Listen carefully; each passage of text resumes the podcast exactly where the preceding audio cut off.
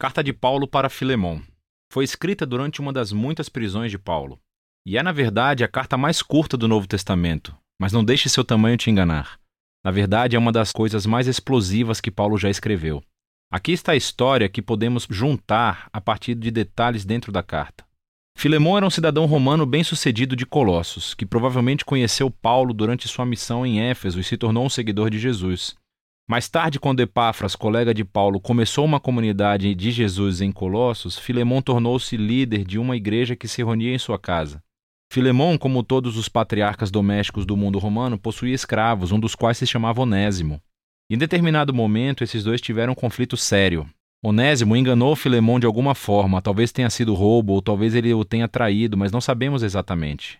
Mas depois Onésimo fugiu, Eventualmente, Onésimo chegou a Paulo na prisão, provavelmente para pedir ajuda.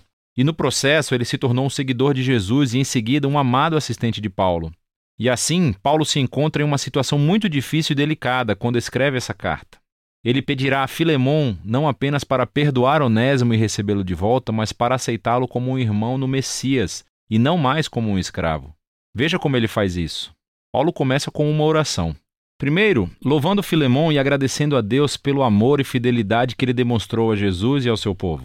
E então abre o caminho para o seu pedido com esta frase: Peço a Deus que a fé que une vocês a nós faça com que compreendamos mais profundamente todas as bênçãos que temos recebido na nossa vida por estarmos unidos com Cristo. Agora, uma palavra-chave aqui é a parceria, ou em grego, koinonia. Isso significa compartilhamento ou participação mútua. É quando duas ou mais pessoas recebem algo juntos e compartilham, tornando-se parceiros. Paulo está dizendo que a fidelidade a Jesus significa reconhecer que todos os seus seguidores são parceiros iguais, que compartilham juntos o dom do amor e da graça de Deus. E para Paulo, essa experiência de coinonia entre os seguidores de Jesus não é apenas uma ideia, é algo que você faz em seus relacionamentos, o que leva Paulo a seu pedido. Ele finalmente cita Onésimo, ele diz que ele se tornou o filho de Paulo na prisão, o que significa que Paulo levou Onésimo para dedicar a sua vida e lealdade a Jesus. E assim Paulo e Onésimo são agora membros da família no Messias.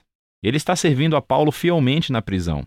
E mesmo que Paulo queira mantê-lo por perto, ele sabe que este conflito não resolvido com Filemão tem que ser reconciliado se eles afirmam que são seguidores de Jesus.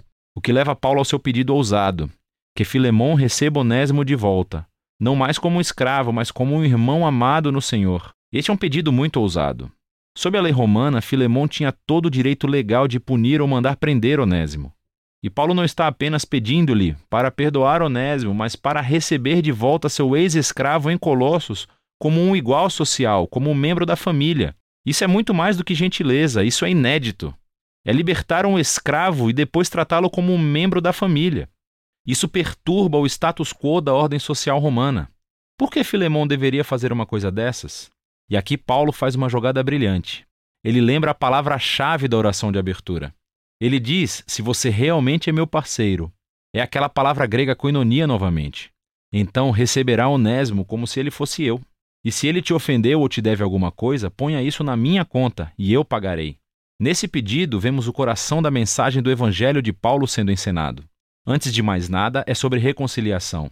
É como ele disse aos Coríntios: Em Cristo, Deus estava reconciliando o mundo consigo mesmo, sem contar os pecados das pessoas contra ele. Então, nessa situação, Paulo está se colocando no lugar de Jesus. Ele absorverá as consequências do erro de Onésimo. Ele pagará qualquer custo para poder se reconciliar com Filemão. Mas a mensagem de Paulo era mais do que um negócio legal, é também sobre coinonia.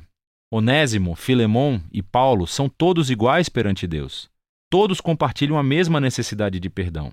E assim, diante da cruz, todos são iguais, o que significa que Filemon e Onésimo não podem mais se relacionar como mestre e escravo. Eles são membros da família, eles são irmãos em Cristo. Ou, como Paulo disse a Filemon e a toda a igreja de Colossos, na nova família de Deus, as pessoas não são gregas ou judias, nem circuncisas ou incircuncisas, nem estrangeiras ou bárbaras, escravas ou livres, mas Cristo é tudo e está em todos. Paulo encerra a carta afirmando a sua confiança de que Filemão fará mais do que o pedido de Paulo. E ele pede para que prepare um quarto de hóspedes, porque quer visitá-lo assim que sair da prisão. E então, com algumas saudações finais, Paulo encerra a carta. A carta de Paulo para Filemão é poderosa por muitas razões. É a única carta em que Paulo não menciona explicitamente a morte ou ressurreição de Jesus. Isso não é um descuido. Ele não precisa explicar a cruz com palavras porque está demonstrando isso através de suas ações. Paulo está incorporando aqui o significado da cruz. Ele tornou-se no lugar através do qual Onésimo e Filemão são reconciliados com Deus e depois uns com os outros. Essa carta também nos mostra que as implicações das boas novas sobre Jesus são extremamente pessoais e nunca privadas. O fato de Filemão e Onésimo serem agora irmãos em Cristo faz com que o seu relacionamento de senhor e escravo seja totalmente irrelevante. A família do povo de Jesus é o lugar onde todos são beneficiários da graça de Deus. É um novo tipo de sociedade, ou uma nova humanidade, como ele a chama na carta aos Colossenses, onde o valor e o status social das pessoas não é definido por raça, gênero, classe social ou econômica. Em Cristo há simplesmente novos seres humanos que são iguais, que compartilham juntos a misericórdia de cura de Deus através de Jesus. E é disso que se trata a carta de Paulo a Filemão.